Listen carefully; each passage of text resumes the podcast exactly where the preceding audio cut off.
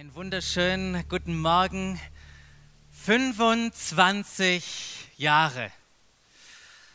Jetzt kommt es auf wahrscheinlich dein Alter an, ob das für dich ein richtig großer Meilenstein ist oder nicht, ob der, ob der schon lange hinter dir ist.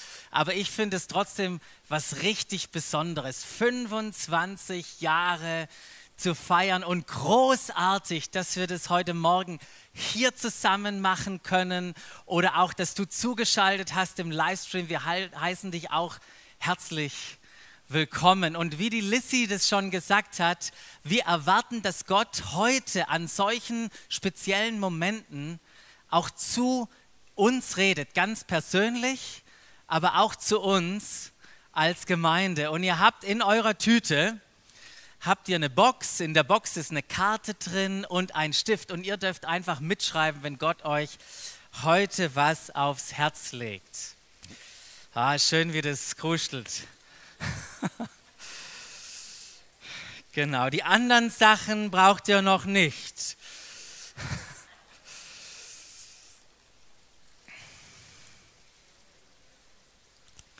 Oh ja, Aufregung in the house.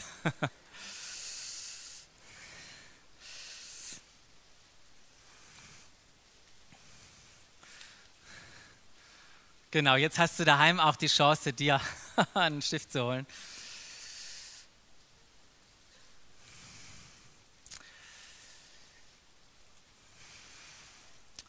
Momente wie diese. Ja, wir alle kennen diese Momente in unserem Leben, durch die sich fast alles irgendwann mal verändert hat. Du denkst vielleicht jetzt an so einen Moment, so einen Tag wie das erste Mal, an dem du einen Job angefangen hast und aufgeregt in die Firma bist.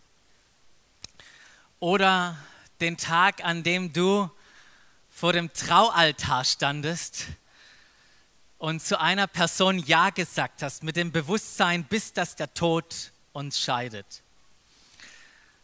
Oder vielleicht war so ein ganz besonderer Tag, an dem dein erstes Kind geboren wurde und es hat dein Leben verändert. Oder du bist in eine komplett neue Stadt oder vielleicht auch ein ganz neues Land gezogen, wie ich ein paar hier auch sehe. Das waren lauter wegweisender, richtungsweisender Tage in deinem Leben, in unserem Leben. Und doch sagt Mark Twain einmal, es gibt trotzdem noch zwei wichtigere Tage. Ja? Die beiden wichtigsten Tage deines Lebens sind der Tag, an dem du geboren wurdest und der Tag, an dem du herausfindest, warum. Und für uns als Gemeinde sind diese beiden Tage zusammengefallen. So haben wir das erlebt, indem wir nämlich entdeckt haben, warum wir hier sind, ist gefühlt etwas Neues geboren worden. Und ich möchte euch auf eine kleine Reise zurücknehmen an den Anfang, was da genau passiert ist vor über 25 Jahren.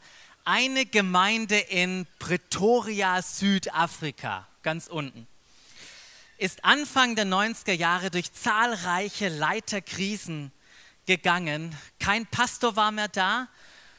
Und so haben sie bei einer anderen Gemeinde um Hilfe gebeten, damit der Gottesdienst die nächsten Sonntage überhaupt weiterlaufen kann. Und Ellen und Leana Plett war, waren eines der drei Ehepaaren, die gesandt worden sind, zu helfen. Und nachdem er sich kennengelernt hatte, haben sie die gefragt, Ellen und Leana, würdet, könnt ihr euch vorstellen, die Leitung der Gemeinde zu übernehmen? Und mit einem großen Respekt haben sie eingewilligt und Ja dazu gesagt. Und allen negativen Vorzeichen zum Trotz hat diese Gemeinde eine 180 Grad Wendung, Veränderung erlebt. Anstatt dass Menschen gingen, kamen in den ersten beiden Jahren 1300 Menschen dazu. Es war die Gemeinde in Pretoria. Kannst du dir vorstellen, was da für eine Dynamik plötzlich drin ist? Stell dir mal vor, wir hätten hier vollgepackt vier, fünf Gottesdienste am Tag. Was für eine Dynamik, was für eine plötzliche eine Herausforderung hatten sie. Und in dieser Zeit der Herausforderungen, wie managt man eine Gemeinde, bereitete sich Ellen eines Nachmittags auf ein Leitertreffen am selben Abend vor. Und er öffnete seine Bibel, ist auf 1. Korinther 12 gestoßen, dieses Kapitel, wo man von den Gaben liest, der Geist schenkt. Und er fängt an zu lesen und während er liest, springt ihn ein Vers richtig ins Auge. Und da heißt es, dem einen schenkt er einen besonderen großen oder besonders großen Glauben. Und es war ein Moment, wo er gefühlt hat, als würde Gott jetzt direkt zu ihm sprechen. Weißt du noch, vor 2000 Jahren, als du hier angefangen hast, die Gemeinde zu leiten, nicht viele haben geglaubt, dass ich diese Gemeinde wiederherstellen kann. Aber du hast es geglaubt. Es war ein, ein bewegender Moment für ihn, hat, hat zu Gott geantwortet, ja Herr, ich habe das geglaubt. Und er hört, wie, wie Jesus oder wie Gott zu ihm sagt, aber es war nicht dein Glaube, es war ein, eine Gabe des Glaubens, die ich dir gegeben habe.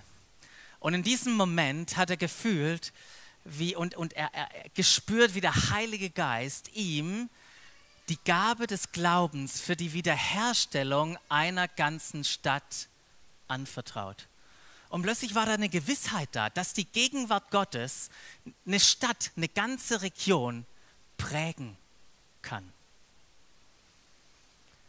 Und nach diesem überwältigenden, überwältigenden Moment hat er, hat er sich ein Stück Papier genommen und hat nur draufgeschrieben, Faith for a Church, Faith for a City. Glaube für eine Gemeinde und Glaube für eine Stadt. Und mit dem ist er zum Leitertreffen gefahren. So wie erklärt man das den anderen? Und Ellen hatte erstmal den Eindruck, nichts zu sagen. Und sie hatten einen Moment des Lobpreises, des Gebets, eine Zeit der Stille. Und während der Zeit der Stille redet plötzlich ein anderer Leiter und sagt, er hat einen Eindruck, dass Gott ihm etwas aufs Herz legt. Er hat das Gefühl, dass wir unseren Fokus, unseren Wirkungsbereich auf die Stadt ausweiten sollten. Und dann kam ein anderer und noch ein anderer und noch ein anderer. Und am Ende haben alle gesagt, ja, das empfinde ich auch. Das kann ich bestätigen, dass Gott uns die Stadt anvertrauen möchte. Und es war faszinierend, weil man bis zu diesem Zeitpunkt nur Gemeinde gesprochen hat. Große Gemeinde, gesunde Gemeinde. Wie managen wir die Gemeinde? Und plötzlich hat uns Gott den Fokus auf eine Stadt gerichtet und der Ellen ergreift dann das Wort und sagt, lasst mich euch kurz erzählen, was ich erlebt habe heute Nachmittag in der Vorbereitung. Glaube für eine Gemeinde, Glaube für eine Stadt. An diesem Tag und in diesem Moment haben wir ein Bewusstsein für unsere Berufung bekommen. Und Berufung kann man nicht machen. Auf Berufung reagiert man. Und das, was wir gesagt haben, wir haben ein großes Ja gesagt zu Gott, zu dem, was er an Berufung uns geschenkt hat. Und glaubt mir, wir hatten keine Ahnung, was das bedeutet wie wir, wie wir das sein konnten. Aber diese Vorstellung Gottes, diese Bild von, dieses Bild von einer veränderten Stadt, das hat uns angesprochen, angezogen, ergriffen und bis heute nicht mehr losgelassen. Und gleichzeitig wussten wir, wir haben jetzt eins dringend nötig. Wir haben Gottes Hilfe und Führung nötig. Und so haben wir uns auf eine Reise von zwei Jahren begeben und Gott gebeten, schenke uns Weisheit, schenke uns Verständnis, schenke uns eine Strategie, wie wir das sein können. Anders gesagt, was bedeutet das für uns? Ja, wie leben wir diese Berufung aus und was sind unsere nächsten konkreten Schritte? Und nachdem wir über diese zwei Jahre mehr und mehr Klarheit bekommen haben, haben wir die Gemeinde sozusagen neu gegründet und ihr den Namen Doxa Deo gegeben. Und diesen Moment, 25 Jahre, feiern wir heute. Gott hat dieser Reise in diesen zwei Jahren immer wieder durch Bibelstellen zu uns gesprochen. Und eine besondere Bibelstelle war die Speisung der 5000, wie wir es in Markus 6 finden. Die Jünger, die kommen gerade von ihrem allerersten Missionseinsatz zurück und die sind feiert ab, die sind so begeistert von all dem, was passiert sind und wollen das Jesus erzählen. Aber während sie versuchen, ihm zu erzählen, ist ein Hin und Her, ein Kommen und Gehen sogar. Und dann macht Jesus sogar selber den Vorschlag, wisst ihr Jungs, wir fahren an einen einsamen Ort. Und da finden wir erstmal zur Ruhe, da könnt ihr erzählen und da können wir auch erstmal was essen, weil die schon Hunger hatten. Und sie machten sich auf an einen einsamen Ort, fuhren dahin, aber das ging nicht un unbemerkt. Eine große Menschenmenge ist ihnen nachgefolgt. Und als Jesus diese Menge ansah, da heißt es, er war innerlich bewegt. Und dieses innerliche Bewegtsein, das führte zu einer Programmänderung. Und er nahm sich viel Zeit, sie zu lehren. Könnt ihr euch die Jünger vorstellen? Hungrig? Jetzt nimmt er sich auch noch, auch noch Zeit für die. Schön, dass er aufs Essen verzichten will, aber was ist denn mit uns? Ja, wir haben mittlerweile, Löcher im Bauch. Und als sie merken, dass es später und später wurde und jetzt nicht nur sie vermutlich, sondern wahrscheinlich alle Hunger hatten, dachten sie, jetzt müssen wir Jesus mal aufmerksam machen auf die Situation. Und sagten, Jesus, wir sind hier an einem einsamen Ort und es ist schon spät. Schick die Leute fort, dann können sie in den umliegenden Gehöften und Dörfern, da können sie hingehen und da können sie etwas zu essen kaufen.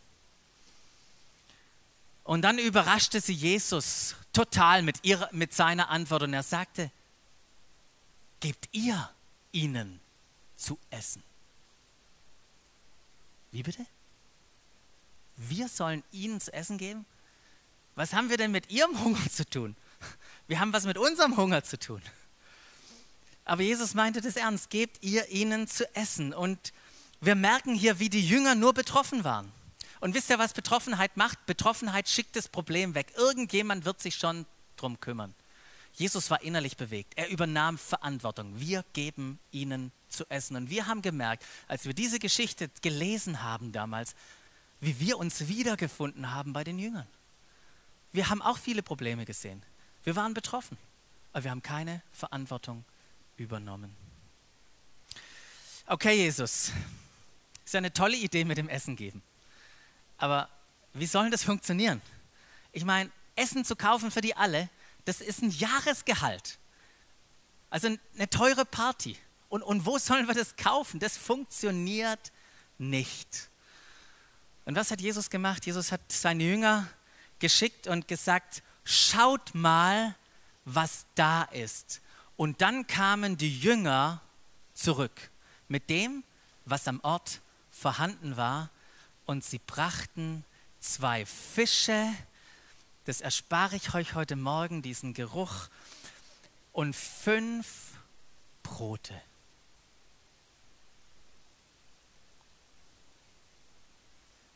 Und ich meine, die Jünger haben das angeguckt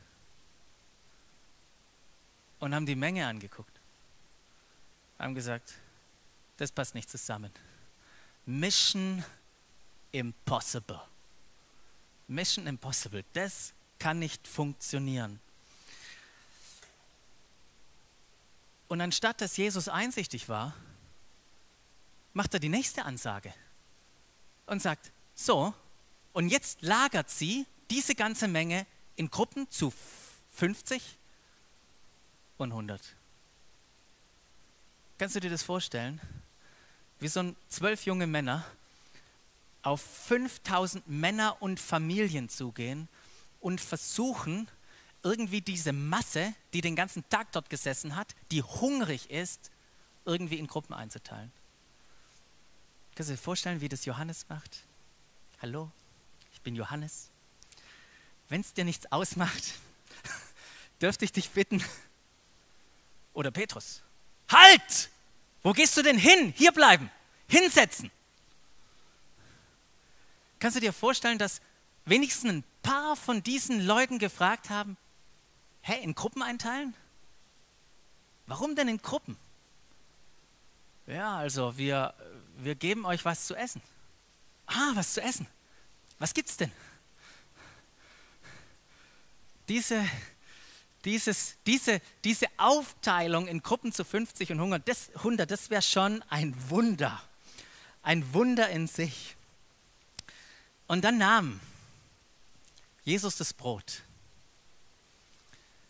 Und er dankte und schaute zum Himmel und segnete es. Und dann brach er das Brot. Und dann brach er das Brot. Und dann brach er das Brot, bis da ein riesiger Berg an Brot war. Nee, das hat er nicht gemacht. Er hat das Brot gebrochen und gab es in die Hände seiner Jünger, damit sie hingingen und es den Menschen gaben. So stell dir mal vor, du bist einer dieser Jünger. Du hast dieses Stück Brot in der Hand. Und jetzt machst du dich auf den Weg zu deiner ersten Gruppe von 100 Leuten. Und während du hingehst, merkst du, hm, ich fange lieber mit den 50 an. Ich bin ja schlau. Und du siehst die Gruppe und du siehst dein Brot und du brichst das erste Stück ab und gibst es dem, dem Ersten. Und der Erste nimmt das Brot, guckt sich das Brot an. Und das soll reichen? Ja, es muss reichen, weil es war ja ein schlauer Jünger. Ich meine, er dir das Brot an und guckt dir die Menge an.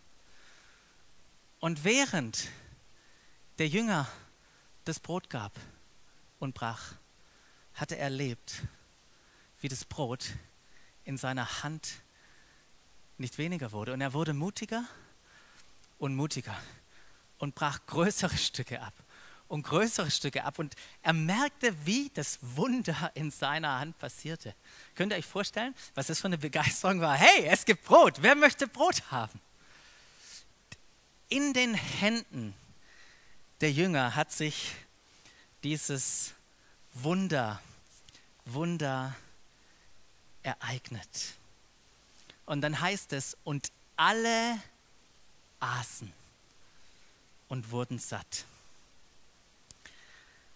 In diesem Moment unserer Berufung und durch diese Geschichte, in die ich euch gerade mit hineingenommen habe, wurde wirklich der Kern von unserer DNA, das, was uns ausmacht als Gemeinde, wurde offenbar und geformt. Und das, was uns ausmacht, das sind wirklich drei Begriffe. Diese drei Begriffe, die ihr seht, es geht um Gnade. Ja, die Jünger, die konnten selber nichts leisten oder das Wunder aus ihrer eigenen Kraft vollbringen. Nicht sie haben irgendetwas produziert. Ja, wir gehen mit dem, was wir haben, zu Jesus, geben es ihm. Er segnet es und gibt es uns zurück. Und das, was wir tun, lediglich ist das, was wir von ihm empfangen haben, auszuteilen und dieser Welt zu geben. Das ist, was wir tun. Das Zweite ist Vertrauen. Das ist Vertrauen in ein Miteinander. So wie wir das auch gesungen haben. Jesus hat seine Jünger zusammengebracht, um etwas gemeinsam zu tun, um seine Mission voranzubringen, um ein Wunder gemeinsam zu erleben in den unterschiedlichen Gruppen. Aber es war ein Wunder und das Gleiche gilt auch für uns. Und das dritte war dieser Glaube. Die Jünger waren herausgefordert, dem Wort Jesu zu vertrauen und hinzugehen und das erste Stück Brot zu brechen. Und kannst du dir, kannst du dir vorstellen, was das, was das für eine Spannung ist, dieses, dieses erste Stück Brot auszuteilen, wenn du auf die Herausforderung blickst und gleichzeitig das in der Hand siehst, was da ist. Und Gott möchte die Spannung nicht für uns auflösen, der möchte uns mit hineinnehmen in diese Spannung. Und wenn wir mit Gott unterwegs sind in dieser Mission, dann wird sich diese Spannung nicht auflösen. Wir werden immer in dieser Spannung leben. Aber es ist ein wunderbarer Ort, dort zu sein, weil es uns in Abhängigkeit zu Jesus hält. Wisst ihr, Gott fordert uns nicht auf, das Unmögliche zu tun. Er fordert uns auf, das Mögliche zu tun, damit er das Unmögliche tun kann. Am Ende der Geschichte, da haben wir gelesen, und alle aßen und wurden satt. Und dann heißt es weiter, am Schluss sammelte man auf, was von den Broten und den Fischen übrig geblieben war. Und es waren zwölf Körbe.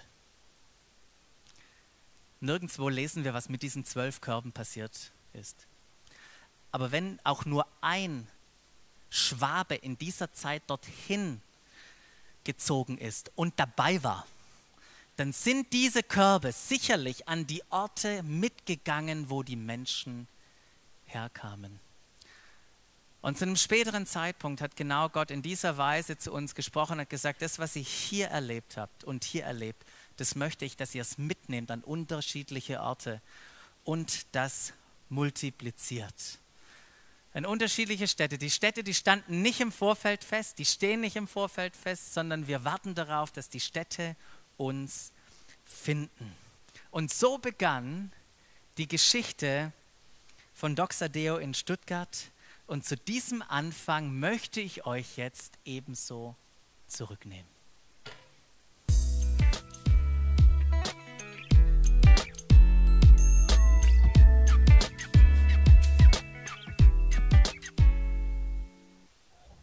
Als wir 2010 in Südafrika waren, sind wir Teil der Doxadeo Family geworden. Uns hat es zutiefst bewegt, wie eine Gemeinde für die Stadt da sein kann und wie sie Glaube hat, dass Gottes Gegenwart Veränderung bringt. Dieser Glaube, den haben wir aufgenommen.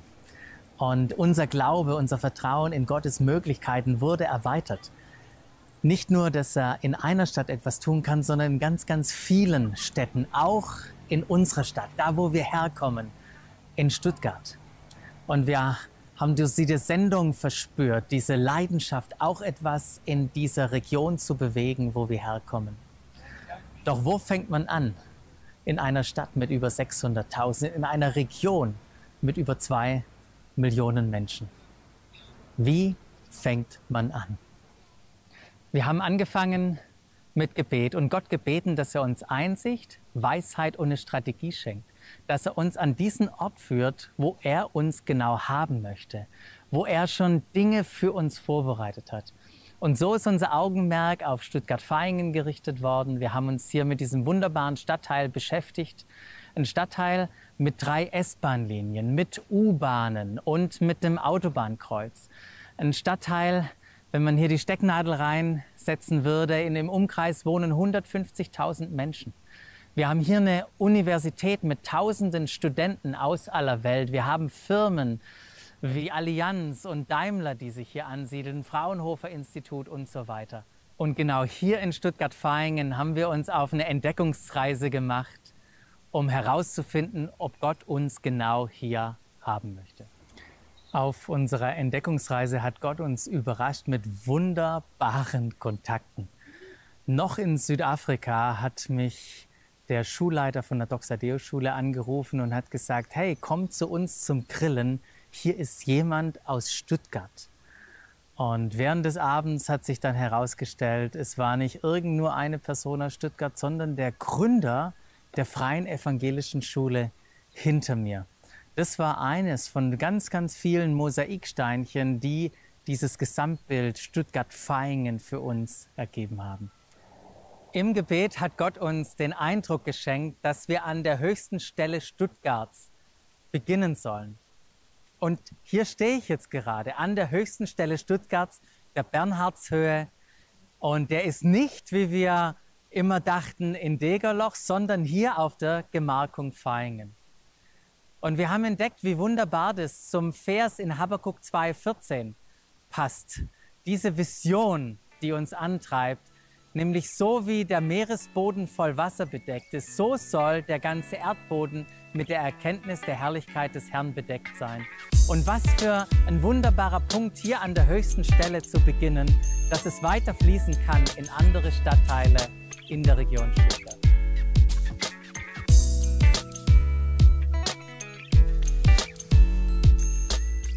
Genau. Ihr wisst gar nicht, wie befahren diese Brücken und Strecken sind, wenn man versucht, da ein Video zu machen. Im Video habe ich gesagt, dass wir Gott gebeten haben, uns dorthin zu führen, wo er schon Dinge für uns vorbereitet hat. Und ein Punkt waren wertvolle Kontakte.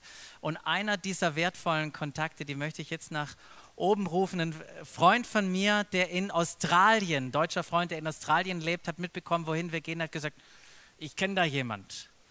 Äh, Beate und Andi Görz, ihr wart ein wunderbarer Kontakt, seid ein wunderbarer Kontakt, kommt auch nach oben. Ich möchte euch gerne interviewen.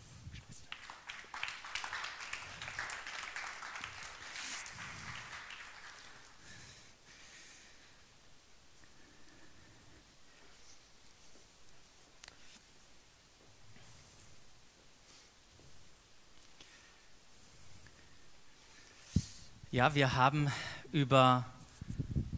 Moment. Manchmal klebt's. Muss richtig reißen. Hier hinten. Rutschen zurück.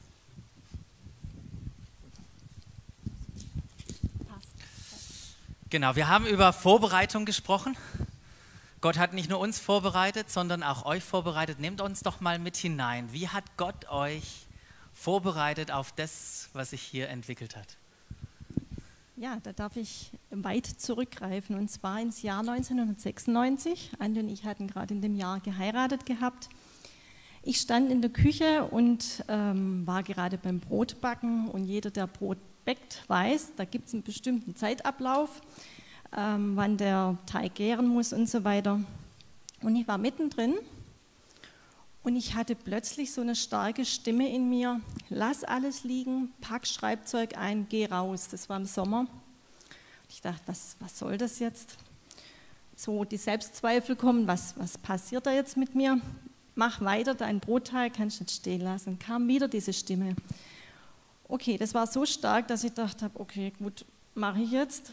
Und mich hat es dann rausgeführt auf die Felder Richtung Möhringen, lag letzten Endes unter Bäumen habe nach oben geguckt und äh, diese Äste und Bäume gesehen. Und dann kam wie ein laufender Bach, zack, zack, zack, lauter Worte. Und ich habe sie zum Glück mir aufgeschrieben, ähm, prophetisch. Und ähm, ja, die habe ich jetzt mal mitgebracht, weil ich denke, das aufgeschriebene Wort hat nochmal andere Kraft, als wenn ich es in meinen Worten irgendwie wiedergebe. Und zwar hieß es da, mit anderen wachsen. Du wirst einen tragenden Boden in der Gemeinschaft erleben. Nicht am Anfang stehen bleiben, wo es auch rar sein wird. Gegen später kommt die dicke Frucht. Ich werde aber überall sein. Lasse dich nicht vom Gewicht erdrücken. Ich bin da. Weit wird es rücken und Kreise ziehen. Du wirst es nicht mehr überblicken können. Viele werden nachziehen. Woanders werden sie hinzuwachsen. Nach dir wird die Frucht weiter wachsen. Die Welt wird sich freuen. Sie werden bei, bei euch Zuflucht suchen und finden. Und ein Jahr später hat man mal so einen Gebetskreis hier auch am Ort mit anderen ähm, Christen zusammen, um für den Ort hier zu beten. Und da hatte ich dann 1997 ähm, folgenden Eindruck, ein Bild, ein sehr, sehr starkes, also das war meine stärksten Eindrücke bisher, muss ich ehrlich sagen. Ähm, ich habe einen viereckigen Bauplatz hier in Feingen gesehen, auf, auf dem noch nichts steht und wir sind darin, um zu arbeiten. Gott sagt zu uns, dass er dort sein Reich bauen will. Drumherum stehen lauter Engel Gottes, um die Arbeit und die Menschen zu beschützen. Es ist viel Licht da. Dann sehe ich Gott in einer Menschenform, also nur den Oberkörper mit einer ausgestreckten Hand. Und wie er zu Menschen auf anderen Kontinenten mit der Hand zeigt, dass sie hierher an diese Stätte, wo wir gerade gearbeitet haben, gehen sollen. Dazu höre ich die Worte, dort geht hin, das ist mein Reich. Und ich spüre, dass Gott dort eine ganz neue Fröhlichkeit und Liebe offenbart, Kranke geheilt werden und fröhlich sind. Und ihr könnt mir glauben, zu dem Zeitpunkt habe ich wirklich an mir mehr gezweifelt, ob ich noch irgendwie ganz bei Trost bin, weil für mich hat es überhaupt gar keinen Sinn gemacht. Was soll das, was wo nicht da ist und über Kontinente hinweg?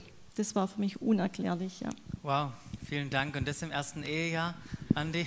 Ja, äh, man kann dazu sagen, wir waren damals äh, in einer Gemeinde in, in Stuttgart unten, äh, frisch verheiratet, äh, haben ein bisschen junge Erwachsenenarbeit gemacht und mir ging es auch so, dass ich gedacht habe, schön, äh, irgendwie hat meine Frau jetzt einen kleinen Flash, aber ähm, ja, wir gucken mal. Und dann über die Jahre hinweg haben wir aber trotzdem immer wieder gemerkt, dass Gott zu uns gesprochen hat, auch äh, mit, mit den Christen, mit denen wir hier unterwegs waren, hier einen Hauskreis hatten. Und äh, dann begab es sich eben 2011, dass äh, ich diesen besagten Freund hier, den, von dem der Basti gerade gesprochen hat, nach vielen Jahren mal wieder besucht habe, eigentlich geschäftlich und nur zufällig hat sich ergeben, dass wir ein paar Minuten Zeit hatten, privat zu reden. Und er hatte mich gefragt, wie es uns geht hier und hatte ihm erzählt, was so unsere Eindrücke sind, was uns auf dem Herzen liegt. Und ja, habe mir nichts dabei gedacht und ein halbes Jahr später bekam ich dann eine E-Mail aus Südafrika von einem Bastian Hagenlocher, er würde sich gerne mal treffen mit uns. Und dann, ja, äh, Ende 2011 bist du bei mir im Büro gehockt und äh, hast mir was von Doc Sadeo erzählt, was ich schon strange fand vom Namen her. Äh, und als du mir dann so die Vision erzählt hast, was ihr so auf dem Herzen habt, habe ich, ja, hab ich gedacht, nicht schlecht. Genau, wie ging es dir damit? Also im ersten Moment ähm, kam ja auch vielleicht äh, für die, die noch nicht so lange dabei sind, wirkt es im ersten Moment dann vielleicht auch ein bisschen befremdlich. Aber mir ging es natürlich auch so. Richtig cool, aber viel zu groß. Ja? Wie soll das gehen? Und äh, zu dem Zeitpunkt waren ja auch noch nicht so viele Leute mit uns unterwegs. Aber ich wusste, dass es eigentlich deckungsgleich ist mit dem, was Gott vorher zu uns gesprochen hatte. Und der Switch, den ich persönlich in dem Moment eigentlich schon gemacht habe, das hat, der mich aber auch natürlich auch die nächsten Jahre jetzt noch mit begleitet hat, ist einfach zu spüren, hey, ich darf anscheinend nicht nur Teil einer Gemeinde sein, sondern ich bin Teil einer Gemeinde, die aber Teil von Gottes Plan ist mit den Menschen in dieser Welt und ganz besonders auch in, in Stuttgart und hier auch Verantwortung zu übernehmen. Ja, und für mich war eigentlich so diese Herausforderung, ähm, in dem Bild wieder gesprochen, wie ich auf ein Kreuzfahrtschiff gehen würde, das noch gar nicht voll eingerichtet ist und noch gar nicht fertiggestellt und keiner weiß, wo die Reise eigentlich hingeht. Also nichts Stehendes, wo Struktur oder irgendwas da ist, was Neues und man spürt, da kommt was Neues und man weiß überhaupt nicht, was, wo geht die Reise eigentlich hin, welchen Part spiele ich da drin, was ist da meine Rolle und das einfach alles komplett neu zu entdecken. Mhm. So, mal eine Gemeinde anzugucken oder da so ein Stück weit reinzukommen, das ist das eine. Aber irgendwann wird man richtig, so wie du es gesagt hast, auch Teil davon. Wie seid ihr Teil davon geworden? Und, und was bedeutet es heute für euch? Also ich habe mir jetzt im Vorfeld nochmal kurz, habe ich nochmal drüber nachgedacht, äh, als äh, wir dann irgendwann mal von euch eine Einladung bekommen haben für einen Fellowship Sunday in äh, Warmbronn. Ähm, sind wir als Family, David und Daniel waren damals 11 und 13 Jahre alt, äh, im Auto dahin gefahren und dann kam von hinten die Bemerkung, Papa, was machen wir da eigentlich? Also ich, ich weiß es nicht. Ja, wo fahren wir denn da hin? Keine Ahnung. Ja, ist das eine Kirche oder was ist das? Keine Ahnung. Ähm, ja, äh, und warum gehen wir da eigentlich hin? Da sage ich, ja, wir lassen uns jetzt mal überraschen. Ja. Ähm, wir kamen dann in das Wohnzimmer deiner Eltern, Lissy. Der Janni aus äh, London hat äh, den Lobpreis gemacht und äh, wenn der mal ein paar Takte spielt, dann weißt du, dass Gott da ist. Das war also extrem, so ein erster Moment. Und als wir zurückgefahren sind, kam dann, hey Papa, das war aber geil, da gehen wir nochmal hin. Ja. Also es war so der erste Moment, wo wir gemerkt haben, hey, das passt. Ich selber habe dann auch für mich nochmal schon gemerkt, dass Gott irgendwo was Besonderes auch mit uns hier vorhat und wollte da aber schon nochmal von ihm wissen. Äh, wie ernst er das meint und habe nochmal, äh, wie ich so bin, strukturiert eine Liste gemacht mit Pro und Contra. Die ging dann 12 zu 1 für Pro aus. Ähm, das Contra war die Zeit, äh, die ich eigentlich nicht hatte, so als Selbstständiger und mit all dem, was so an Brimbamborium läuft. Aber ich habe dann gesagt, okay, Herr, jetzt brauche ich nochmal eine Bestätigung und dann, okay, dann will ich es wagen. Dann hatte ich den Eindruck, ich soll die Bibel aufschlagen, habe die Bibel aufgeschlagen und die ersten Worte, die ich gelesen habe, wirklich wie wenn mir einer mit dem Laser da äh, die, die Augen leitet. Ähm, Jesus sprach zu ihm, folge ihm nach und er stand auf und folgte ihm nach. Und da habe ich gesagt, okay, reicht, äh, ich bin dabei. Und ähm, letztendlich das, wo ich gemerkt habe, was dann mit mir passiert ist und warum ich hier dabei bin, das hast du jetzt heute schon in der Predigt, hast du das eine oder andere auch schon gesagt. Das erste war für mich, dass ich gesagt habe, ich möchte das tun, was mir möglich ist. Mhm. Ähm, und äh, Vertrauen darauf, dass Gott das Unmögliche tut. Und so wie die Jünger im Endeffekt äh, Brot brechen und irgendjemandem was in die Hand drücken, das kann jeder. Äh, das im Glauben, dass das tatsächlich für so viele reicht, das ist dann Gottes Sache. Ja. Und letztendlich ist das der Grund, warum ich hier dabei bin und äh, mich einfach freue über das, was hier passiert ist in diesen Jahren. Wenn ich überlege, wie wir angefangen haben und was Gott jetzt hier bewirkt hat, äh, dass wir hier Gottesdienst feiern können, dass ihr alle mit dabei seid, wie viele tolle Leute jetzt auch inzwischen dazugekommen sind das begeistert mich total, hier ein Teil von dem zu sein, was Gott in Stuttgart bewegt. Ja, und für mich, äh, wie vorhin in dem Bild gesprochen mit diesem Kreuzfahrtschiff, ähm, ich hatte schon immer auch gespürt, hier geht es jetzt nicht nur darum, um Teil von einer Gemeinde zu sein, sondern hier geht es um weit mehr. Es, also für mich auch persönlich. Ähm, es geht um meine Berufung. Es geht darum, dass ich meine Rolle, meinen Platz im Reich Gottes finden darf und ähm, Verantwortung übernehmen. Und ähm, ja, und das hat einfach alles so gepasst. Und so sehe ich es auch heute. Ich, ich bin immer noch auf dem Weg und entdecke immer wieder Neues und merke, dass Gott ja, mich einfach herausfordert. Meine Berufung zu leben. Wow, vielen, vielen Dank. Das war richtig stark. Vielen Dank für eure vielen Eindrücke. Ich weiß, man könnte euch äh, Abende weit, Abende lang interviewen. Aber vielen Dank, dass ihr euch die Zeit genommen habt und wir schätzen euch sehr und freuen uns total, dass ihr hier eure Berufung in unserem Miteinander lebt. Vielen Dank. Ebenfalls.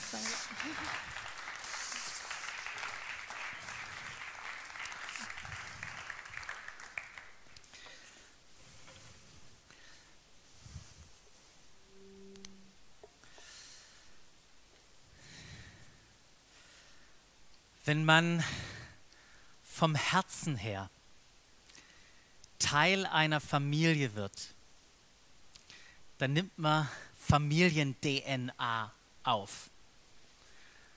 Und nicht nur die DNA, sondern die Geschichte der Familie wird auch zur eigenen Geschichte. Und ich finde es so interessant, dass sich Geschichte immer wieder wiederholt als wir hier angefangen haben, vor über acht Jahren hier ankamen, da haben wir uns genauso gefühlt wie damals die Jünger vor der Menschenmasse. So haben wir uns gefühlt, als wir, als wir Stuttgart angeschaut haben, als wir die Größe gesehen haben, als wir die unterschiedlichen Stadtbezirke, in denen ich ja noch nicht mal alle war, diese Dynamik, diese Komplexität wahrgenommen haben, die Herausforderung gesehen haben und auch die Not, was da ist. Und wir haben uns angeschaut und gese gesehen, keine Erfahrung, keine Gruppe, kein Team, keine Ressourcen. Und wir haben angefangen, die ersten kleinen Schritte zu gehen, trotz dieser unglaublichen Spannung, die wir erlebt haben. Aber wir haben uns auf diese Spannung eingelassen. Wir haben groß geträumt, das tun wir immer noch, aber wir gehen kleine Schritte einen nach dem anderen. Und so ein, ein kleiner, ein erster Schritt für uns persönlich, aber auch für uns als Gemeinde war erstmal Wohnraum oder einen Ort zu finden, wo wir uns treffen konnten. Und auf eine unbeschreiblich gigantische Weise hat Gott uns auf ein Haus aufmerksam gemacht, an ein Eckhaus am Kreisverkehr, das viele von euch kennen. Und es war auch wieder so ein Schritt im Glauben. Da war weder ein Verein da, der das kaufen konnte, noch waren irgendwelche finanziellen Ressourcen da. Aber wir haben unser Mögliches getan. Wir sind die ersten kleinen Schritte gegangen, haben angefangen, das Brot zu brechen und dann hat uns Gott überrascht mit dem Unmöglichen. Hatten Privatdarlehen, das genau diese Summe hatte, die wir gebraucht haben, einfach uns geschenkt. Ähm, wir konnten das Haus kaufen. Ja, dann gab es ein bisschen Schwierigkeiten, bisschen. Nachdem der notarielle Kaufvertrag unterschrieben war, kam das Stopp vom Verkäufer. Das ging in diesem Konstrukt. Und wir dachten jetzt, was ist jetzt los? Aber es war, wir wurden getragen durch ein Wort, das Gott gesprochen hat. Das hat in uns gelebt. Wir wussten, das ist nicht zu Ende, sondern er hat etwas für uns vorbereitet. Und sonst sind wir dran geblieben. Es hat dann nochmal sieben Monate gedauert, bis die Zusage kam. Wir konnten es kaufen. Das ist jetzt unser Weitwinkel, der, wo wir drin sind. Und das war so eine Bestätigung von Gott her. Ihr seid richtig unterwegs. Ich bin mit euch. Ich tue etwas durch euch, in euch, mit euch. Ein anderer kleinerer Schritt war, dass wir sofort gewusst haben, diese große Mission, in die Gott uns hineingestellt hat, die werden wir niemals alleine schaffen. Er möchte, dass wir mit anderen zusammenarbeiten. Und als wir noch eine Gründung waren. Wir haben alle noch ins Wohnzimmer schön reingepasst. Dann haben wir trotzdem angefangen, auch da kleine Schritte zu gehen, sind auf die Evangelische Allianz heute gemeinsam für Stuttgart zugegangen und haben einfach gefragt, was können wir beitragen? Was kann unser kleiner Schritt sein, das kleine Stück Brot, was wir brechen. Und was daraus gewachsen ist, ist unglaublich. Seit ein paar Jahren gibt es einen gemeinsamen Gottesdienst von, von 20 Gemeinden in dieser Stadt. Es gibt eine Vernetzung und Gott ist dabei, etwas zu tun. Gott hat etwas getan, was unmöglich schien, weil wir angefangen haben, das Mögliche zu tun. Und so wie der Andi das schon gesagt hat, wir sind unglaublich dankbar, was Gott hier getan hat. Ja? Guckt euch mal um, was Gott in unserer Stadt getan hat und freuen uns total darüber. Und jetzt, wenn wir in die Zukunft gehen und nach vorne schauen, dann nehmen wir diesen Glauben mit, dieses Bewusstsein, dass er uns berufen hat, seine Mission zu leben. Beate hat schon gesagt, wir sind nicht hier wegen uns. Wir bauen ein Miteinander indem wir wachsen, indem wir Gott erleben, eine Gemeinschaft erleben, die trägt. Aber wir machen das nicht als Selbstzweck nur, sondern wir machen das, weil Gott uns eine Mission gegeben hat in dieser Stadt, in dieser Region. Und so wollen wir immer wieder hinhören, auch was bewegt uns innerlich. Was ist eine weitere Gruppe neben dieser Gruppe, auf die Gott uns zusendet, wo wir auch wieder das Brot brechen können. Wo kann das vielleicht an einem anderen Ort sein? Wo kann das eine andere Gruppe sein? Ja, wir sind mit Campus Connect gerade im Gespräch. Was können wir für junge Erwachsene gemeinsam hier tun? Als eine nächste Gruppe, denen wir das Brot brechen können. Wir freuen uns auf diese nächsten 25 Jahre, die Gott mit uns vorhat. Und wir haben in einem kurzen Film nochmal zusammengefasst, für was wir ihm vertrauen. Wir haben gesagt, und das wisst ihr, wir sind eine Familie mit Mission. Und während wir unterwegs sind gemeinsam, wollen wir genau das in unserer Stadt sehen. We've spoken restoration, building the church, building a healthy church, bringing, bringing this church back to being a, a role player within the context of this community, but we've never spoken one by one, the leaders We're sensing is an anticipation that God was speaking to us. and you believe about this. Could it be possible?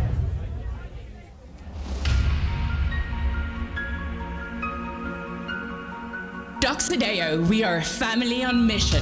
We trust God for His transforming presence to fill our cities. In Doxadeo, we dream that the mission of Christ will be fulfilled through these three environments missional individuals, missional communities, and missional ecosystems. exhibiting God's glory through faith, love, and hope.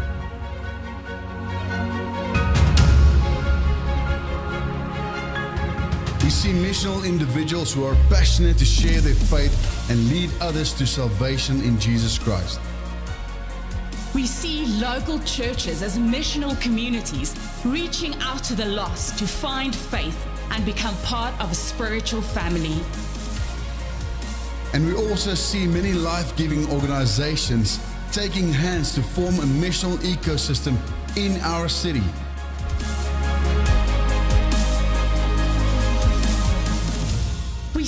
Compassionate individual with the heart of Jesus who live beyond themselves to show Christ's love to those in pain and suffering. We see the church as a caring community who effectively mobilize people to practically show love to those in need of their community. We see the unity of all the kingdom organizations working in unison to be the hands and feet of Christ in the city, finding ways to bring healing love to the social pain of the city. We see passionate individuals who become city changers, living out the values of the kingdom of God as they become hope carriers in their world. We see the church as a source of real hope, being the faithful and fruitful agent of change to restore what is broken in their city. We see the power of the unity in the body of Christ rising up as a prophetic voice against injustice and darkness, restoring hope to all corners of our city. May the eternal promise that the knowledge of the glory of the Lord will cover the earth be fulfilled in our time.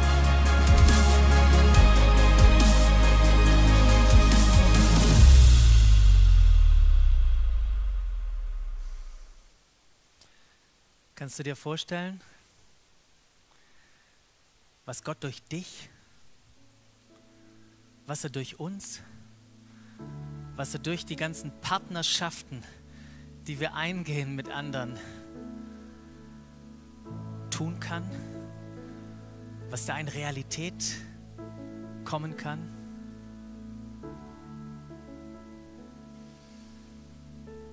Gott hat jeden von uns jeden von uns eingeladen, Teil von seiner Mission zu sein. Seiner Mission hier auf dieser Welt, in unserer Stadt, in deiner Nachbarschaft, an deinem Arbeitsplatz, in deiner Familie. Jesus ruft dir er ruft uns heute Morgen zu. Gebt ihr ihnen zu essen. Gebt ihr ihnen zu essen. Und wir möchten uns jetzt einen Moment nehmen, auf dem wir, an dem wir persönlich auf diese Einladung von Jesus reagieren können. Und in deiner Tüte wieder findest du so einen Brotcracker. Und wenn du möchtest, dann hol doch diesen Brot, Brotcracker und mach den auf. Und genau, dieser Brotcracker ist keine Schokolade, ist das andere. Mach den auf, wenn du möchtest, und leg diesen Brotcracker in deine Hand.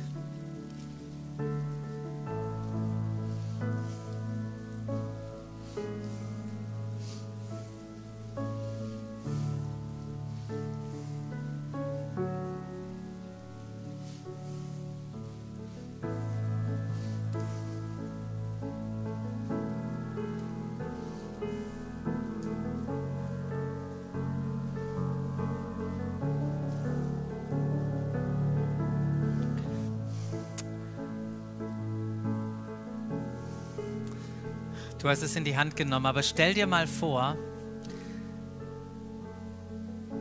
dass dieses Brot dir gerade Jesus in die Hand gelegt hat. Und mit diesem Brot sendet er dich.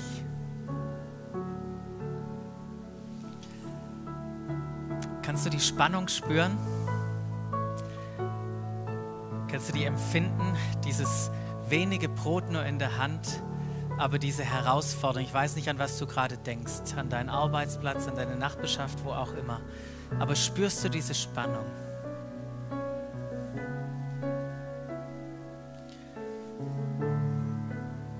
Und ich möchte dich einladen, jetzt in diesem Moment, trotz der Spannung, prophetisch dieses Brot zu brechen und damit zu sagen zu Jesus, ich nehme meine Berufung an. Nochmals, ja, ist ja nicht das erste Mal, aber vielleicht auch heute das erste Mal. Ich nehme diese Berufung an.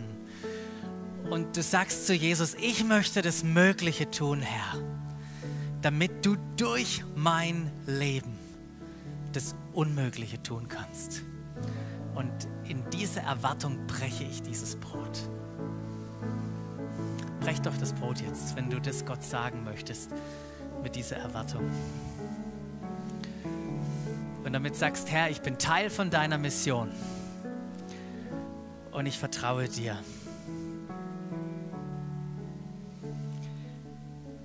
Und indem jeder von uns anfängt, persönlich dieses Brot zu brechen, werden wir gemeinsam ein Wunder in unserer Stadt erleben.